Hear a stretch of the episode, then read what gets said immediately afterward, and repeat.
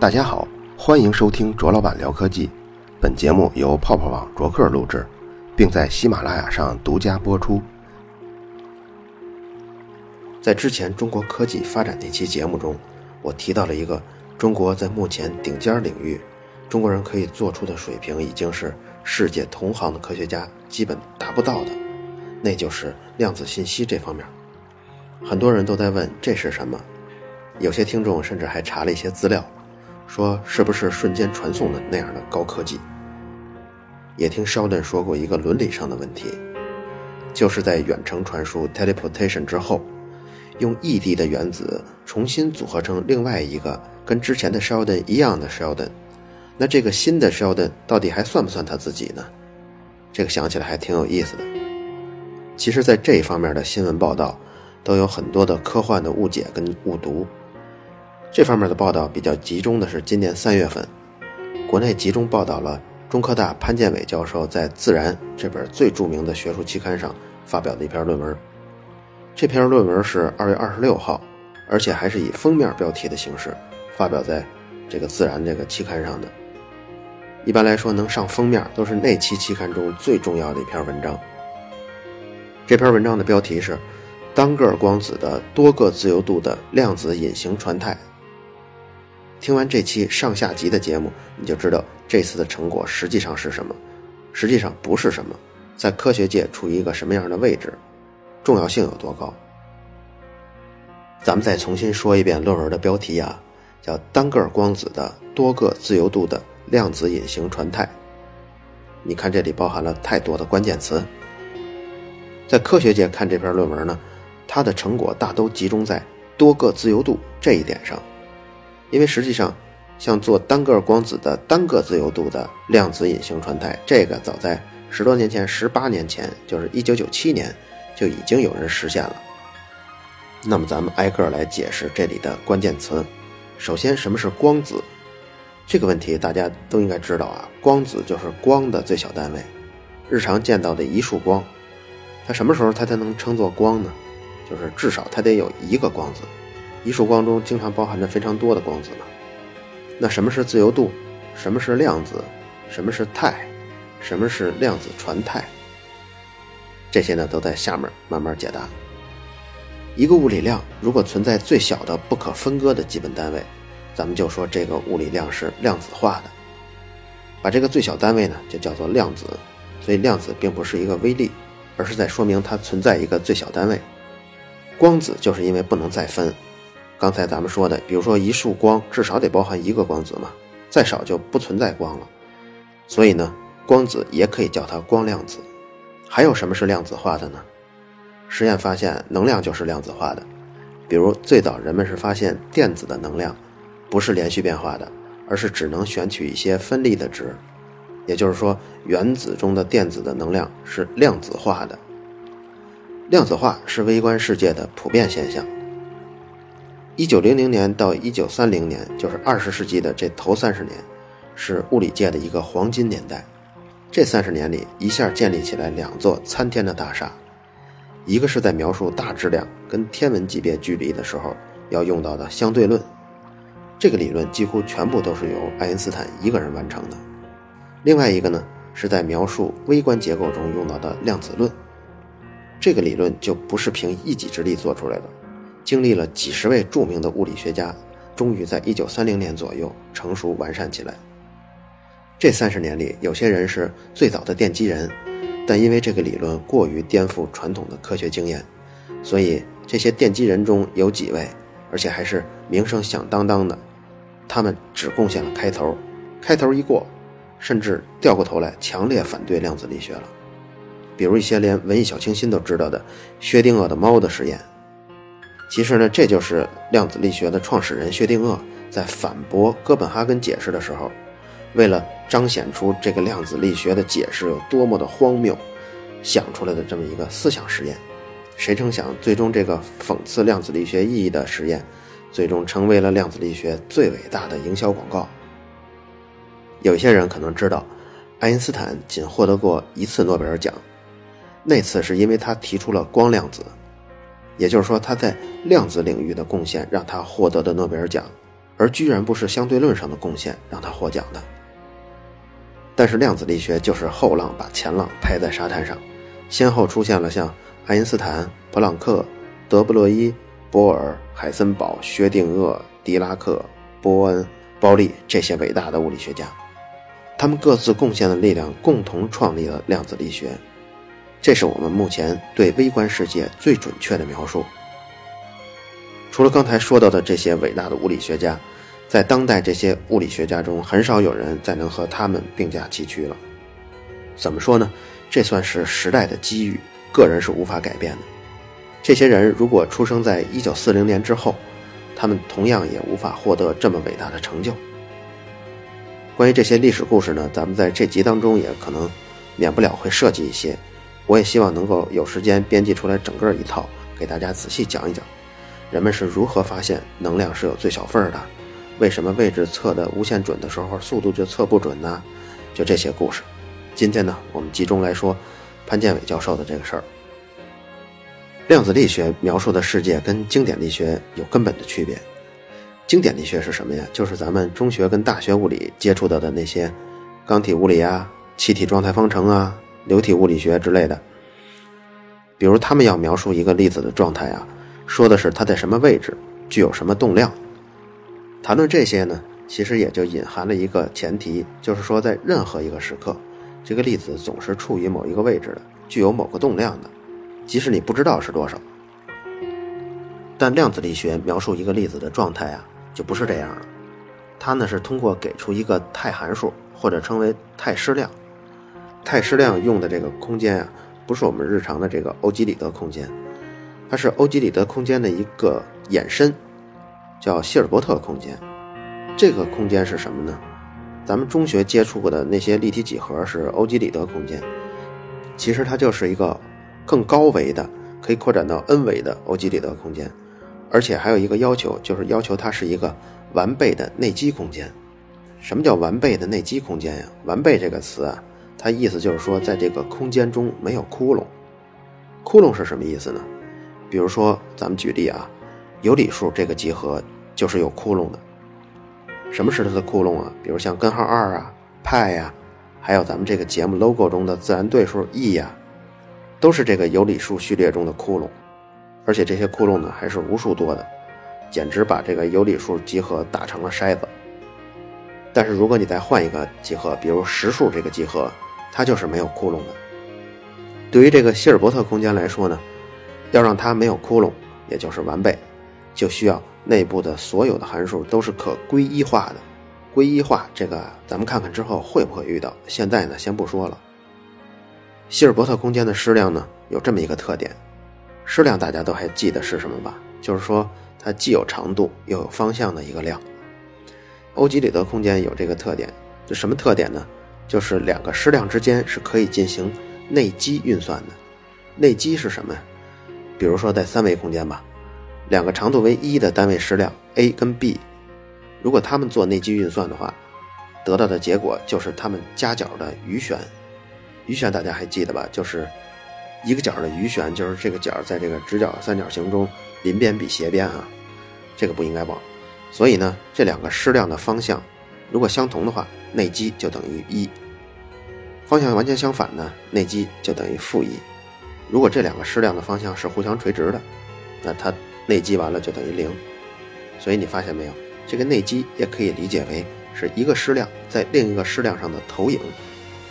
因为这两个矢量都已经做了归一化了，所以对两个矢量求内积以后，它们的结果也可能是个复数，就是既有实部又有虚部。这个复数的绝对值呢？是小于等于一的。刚才设计的这些概念都是，所以大家不应该抱怨听不懂啊。现在呢才是真正的新的内容，这个新的内容呢可能有点不好理解，但是这是踏入量子力学的一个入门。对于一个物理量来说，就说位置吧，它的态矢量可以分为两类，一类呢是具有确定值的，这个就叫做位置的本征态。位置的取值就叫做这个位置态矢量的本征值，这是说的其中一类。另一类它是不具有确定的位置的态势量，称为非本征态。而且非本征态要比本征态多得多，就好像无理数比有理数多得多一样。当然，这个证明啊，要说也是一大段一大段，所以呢，在这儿就不细说了。也就是说，绝大部分的情况下，一个粒子是没有确定位置的。哎，你说了，什么叫没有确定位置？是不是因为有些粒子运动的太快，我们的设备有限或者是能力有限，才不能确定这个位置？是不是这样的？其实量子力学说的不是这种理解，而是说，非本征态是一个客观真实的状态，跟本征态同样的客观真实。它没有确定位置，是因为本质上就是如此，而不是因为我们的信息不全、手段不足、能力不足。咱们做个比喻吧，比如说方向这个量就是可以用箭头来表示的，于是呢，你就把方向作为一个物理量了。你原本的物理量呢？就是问过路的时候的方向，那么你要测的方向的这个物理量和你用的箭头其实就是一回事儿。这时候你测的方向态的矢量将总处于本征态，每次测量都有一个确定的值，就像你问我天安门往哪走一样，总有一个确定的方向。但是当我们试图用物理量来形容被观测物体的时候，只选某一个特性去观测。这个被观测物体也许还有其他的参数，是你在这次测量中不去描述的，比如是电子吧，我们要观察它的自旋方向，于是就用箭头代表了电子的自旋方向。但请注意了，我们这次只观测自旋，可电子呢还有其他可以观测的参数啊，比如像轨道的方向、动量啊，这些量呢是我们在这次测量中不去描述的，所以在这种情况下。你测量前描述电子的自旋方向，就已经不是指向天安门的那个箭头了，而是一个不知道是什么方向的一个圆。只有当你去测完了自旋之后，这个箭头才会出现一个方向，而且是随机的出现了一个方向。但你不能说这个圆圈的状态就是假的，它跟箭头的状态是同样真实存在的，只是在你测量前没有确定的方向而已。刚刚我的这段话，如果用量子力学中的语言解释呢，就是对本征态测量一个物理量 p，粒子的状态不变，测得的呢就是这个本征态的本征值；而对 p 的非本征态，咱们管它叫 s 吧，针对 s 去测这个物理量 p，那就会使粒子的状态从 s 变成那个物理量 p 的某个本征态 f。这件事儿发生的概率呢？就是 S 跟 F 的内积的绝对值的平方。当然了，这些 S 啊、F 啊都是事先做了归一化的。发生这个变化后测得的值呢，就是 F 的本正值。说的大家可能有点晕啊。再用一种方式来解释，比如就上面的例子来说吧，对箭头状态测方向，状态不变，得到的呢就是箭头的方向。对原状态的测方向。原状态就会随机的变成任何一个箭头的状态，得到的呢就是这个新箭头的状态方向。对位置的非本征态测量位置，测完了你就会发现粒子会出现在某个随机的位置。这些随机的位置如果测的次数足够多的话，你就会发现它在空间中所有的位置的出现的几率加和之后会等于一。虽然你每一次实验测量它的位置的结果都不一样。所以量子力学具有本质的随机性，这个原因呢，也是它跟经典力学最大的一个区别。刚才说的这些呢，如果你完全不懂的话，下面也许你可能会理解深一些。下面呢，就涉及到量子力学非常关键的思想，这个思想也是接触过物理学的人在世界观方面的一个重大的选择。当然，你要是听懂的话，你可能会觉得上面这些说法莫名其妙。但是现在绝大多数的科学家都信奉这个规律，为什么呢？不是因为这个理论说起来很玄妙，也不是因为这是几十位神级的科学家共同创作的结果，而是因为这套奇怪的理论跟实验结果符合的很好。这也是科学跟非科学的一个很明显的差别。你如果要是发现某个领域都是奉上古的某几本书为纲要，奉一两千年前的人为这个领域不可推翻的人物。那这个领域的科学化的程度肯定是非常低的，所以物理学家们不信邪，谁也别跟我提唯物辩证法，也别跟我提这是什么什么哲学。把你的理论拿出来，你来预测一下将要发生这个事情的结果。如果我们测量后发现没人比你提出的理论更接近测量的结果，那么好，我们目前就暂时先用你的理论继续往远走。如果有，而且这个结果还比你可靠的多，那对不起，你这个理论再唯物辩证，再包含这个论那个理的，也没人鸟你。这套理论令人费解的远远不止这一点但更多的年轻科学家参与其中，甚至还有像富二代德布勒伊这种人参与。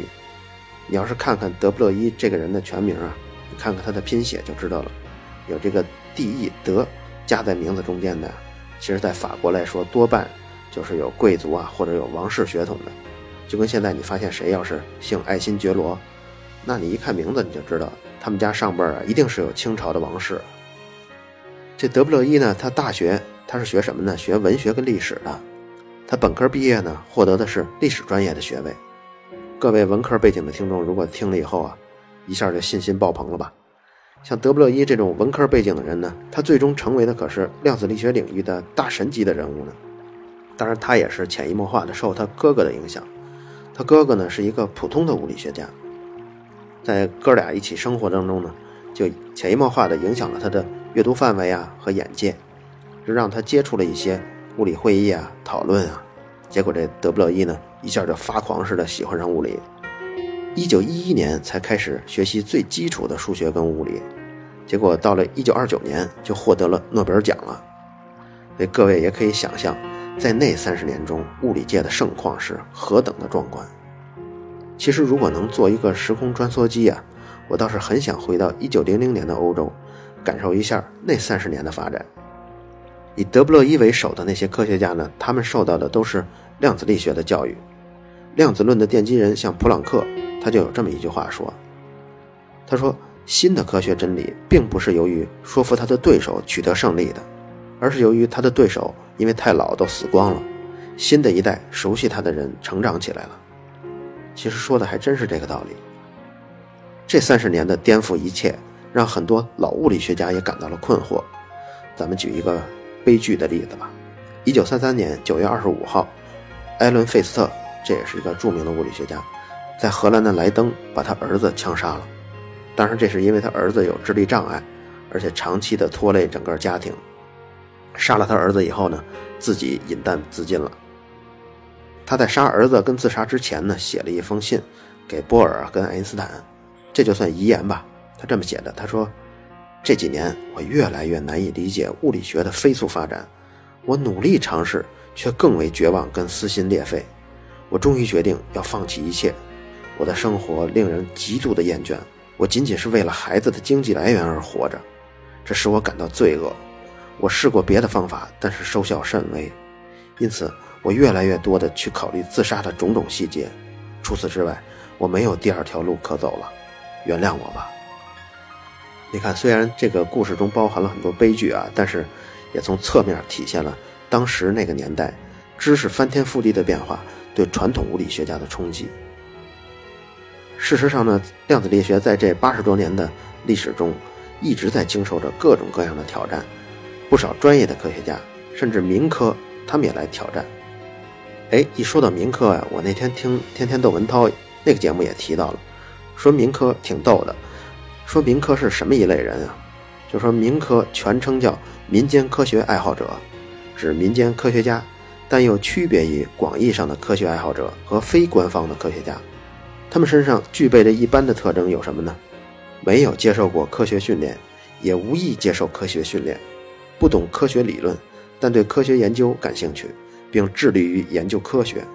民科们往往希望一举解决某个重大的科学问题，试图推翻某个著名的科学理论，或者致力于建立某种庞大的理论体系，但却不接受也不了解科学共同体的基本范式，因此不能与其进行基本的学术交流。专业的科学工作者多对民科持否定态度，而部分人文学者抱有浪漫的想法。认为应当鼓励民间科学研究，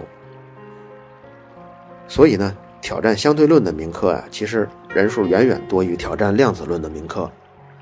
呃，挑战哥德巴赫猜想的民科呢，也远远多于挑战黎曼猜想的民科。为什么呢？因为大多数民科呀缺乏基础知识，甚至像黎曼猜想这样的题干读一遍都读不懂。量子论也是，那里的很多主张和结论有很多前提的，就像咱们刚刚给大家介绍的那些本征态呀、本征值啊那些前提。民科呢看了想喷两句，也不知道从哪儿下嘴。但是呢，你要跟民科说你证明一加一等于二，哎，这他起码貌似听得懂啊。好了，咱们从民科转回来，说说这个历史上挑战量子力学的势力。其实呢，第一波就是非常强大的，带头大哥就是爱因斯坦，他坚信粒子应该是具有确定位置跟动量的，世界的演化也应该是决定性的，对前面说的量子力学的不确定性啊。还有随机性啊，十分的不满。用他自己的话来说，可能大家也听说过，叫“上帝不掷骰子”。如果是一般人呢，他也就完整的表达完自己的这些观点，也就完事儿了。但是像爱因斯坦这种超级伟大的科学家呢，他是不会满足于只做口舌之争的，所以他就想出了一个判决你这个量子论是否错误的一个思想实验。这个思想实验呢，是在一九三五年提出的。由谁呢？不光是爱因斯坦，是当时反对量子论的现实解释的当时三个人，一个是爱因斯坦，还一个是波德尔斯基，还一个是罗森。你看，爱因斯坦啊是 E 开头的名字，波德尔斯基呢是 P 开头的名字，罗森呢是 R 开头的，所以这个思想实验就被后人称作叫 EPR 实验。我呢把这个 EPR 实验稍稍简化一下来给大家描述一下。现在呢，咱们来想象一个大粒子，它是不稳定的，这个粒子很快就会衰变成两个小粒子，它衰变完了以后呢，就向相反的方向越飞越远。我们假设呢，这两个粒子有两种可能的自旋，分别是左旋跟右旋。那么这两个小粒子一旦分开了以后，就变成 A、B 两部分，A 呢是左旋，B 就一定得是右旋。你说这是为什么？原因就是动量守恒。大家可不要小看动量守恒这个定理啊！智能守恒都曾经有人选择放弃过，但是动量守恒自打有物理学以来就从未动摇过。当然，它这个不动摇也不是因为这个理论有多伟大，而是因为在这几百年的实验当中，尚未发现有一例测量到动量的时候发现不守恒的。咱们再回来说啊，这两个粒子不是向相反的方向越飞越远吗？那么。我们现在来看这个粒子 A，我们一观察它，它就呢随机的选择了一种自旋的状态，比如说它选择了左旋。但是因为这两个粒子它总体上必须要保持动量守恒的，所以 A 随机的选择了左旋以后，这个粒子 B 呢就必定要选择右旋了。可现在问题是，假如这个粒子 A 跟粒子 B，咱们刚才说它们分裂以后衰变以后越飞越远，假如飞得特别快。或者中间隔的时间非常非常的长，你才去观察的 A，也许这会儿他们之间已经隔了相当长的距离，比如说几万光年，那他们怎么能够做到及时的互相通信呢？刚才咱们解释这个量子力学的一个特点，就是它在你测量的时候，A 才随机的选择了一个左旋，所以这两个粒子呢，他们并没有事先商量好，说 A 呀你左旋我右旋，他们都没有这种商量，所以呢，事实上。这种选择是在被观测的那一刹那间做出来的。为了保持这种总体的动量守恒，B 它是怎么知道那么遥远的地方传来的信息呢？难道是有一个超光速的信号回旋于它们之间吗？这个矛盾就是爱因斯坦在这个思想实验中设定的。所以爱因斯坦认为不可能有超过光速的信号来传播。所以你要说粒子 A 跟 B 在观测前它的。左旋跟右旋是不确定的，这种就说不通了。所以，唯一有可能的，爱因斯坦就认为这两个粒子是从分离的那一刹那，它的状态就已经确定了。只不过后来的人通过观测才知道了分离那一刻的状态是什么而已。所以，粒子在观测的时候才变成真实的。这种说法显然就违背了相对论的原理。但是，量子力学的哥本哈根派的解释呢，他是这样的，他认为。不仅刚刚说的像 A、B 两个例子，还有像薛定谔的猫，还有一切的一切。当我们不去观察的时候，它们都是处在不确定的非本征态的，是一种存在于概率空间的可能性而已。因为世间万物它都是原子组成的，而每一个原子都是服从这种不确定性原理，所以，所以一切都不能免俗。量子力学这个解释呢，后来被轰传的很广的有一个论调，说当我们不观察的时候，月亮是不存在的。你看最近不是中秋了吗？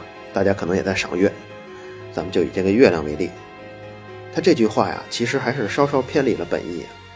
准确来说，应该是这么表达的，就是因为月亮它也是由那些不确定的粒子来组成的，所以如果我们转过头去不去看月亮，那一大堆的粒子就开始按照本征的波函数来弥散开去，于是呢，这个月亮就存在于一个几率空间中，月亮的边缘呢也就开始渐渐变得模糊和不确定，渐渐融化在一个几率波中。问题的实质是，不观察它的时候，一个确定的客观的月亮就不存在了。只有当你一回头的时候，一轮明月高悬空中，似乎什么事儿也没有发生一样。月亮的各种态矢量呢，一下就投影到光子的自旋本征态啊，光子的轨道自旋本征态上去了。而且因为你眼睛看见了，一下呢就都出现了本征值，这个月亮就真真切切的被你测到了。说到这儿呢，我打算把这集的节目先告一段落。这集我发现拐弯拐的太大了，连潘建伟教授的那个远距离传输的瞬间转移的实验还没介绍呢。时间就已经过去这么久了，所以还是分上下集吧。大家可以在结尾的这首歌中来回味一下刚才我说的，月亮在我们不看见它的时候是否真实客观的存在？你怎么能证明这一点呢？这首歌的歌名啊，就是《Schrodinger's Cat》。也就是薛定谔的猫，由八十年代著名的摇滚乐队恐怖之泪奉上。在歌中还唱到了说薛定谔的猫死了，你说你的猫在黑暗中看见你把它装到盒子里隔离，然后讨论它的死活。这期节目最后呢，咱们预告一下，在十月的第二周开始，大概持续两周的时间，可能更新会停止。这两周的时间，我将和泡泡网的同事。一块儿去深圳，去多家手机品牌的总部去拜访，看看手机的各种工艺、各种技术、各种实验是怎么做的。之后会出一期六集系列的中国创造，希望大家能喜欢。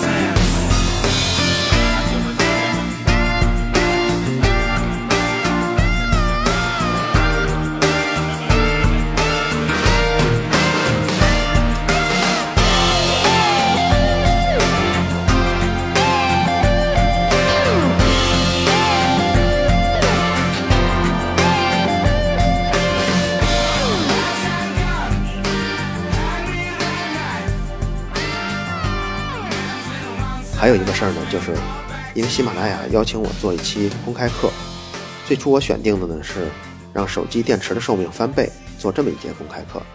但后来喜马拉雅的优秀的编辑们，他发现卓老板聊科技这个栏目中有很多讨论中医的内容，他又觉得这个是一个社会争论的一个热点，就是不怕事儿闹大了吧？所以呢，他就邀请我和另一位中医养生专家，在中医是不是科学有效？这个方面谈一谈我们的看法，在发表看法的同时呢，还会有一些小的辩论。这个时间还没有最终确定，等确定了以后，我会在微信公众号跟微博上都告诉大家。参与的形式很方便，就是在喜马拉雅设立的一个微信的讨论群里进行，所以每一个人都可以方便的参加。好了，以上就是本期卓老板聊科技，在同名的微博和微信公众号中还有其他精彩内容，期待您的关注。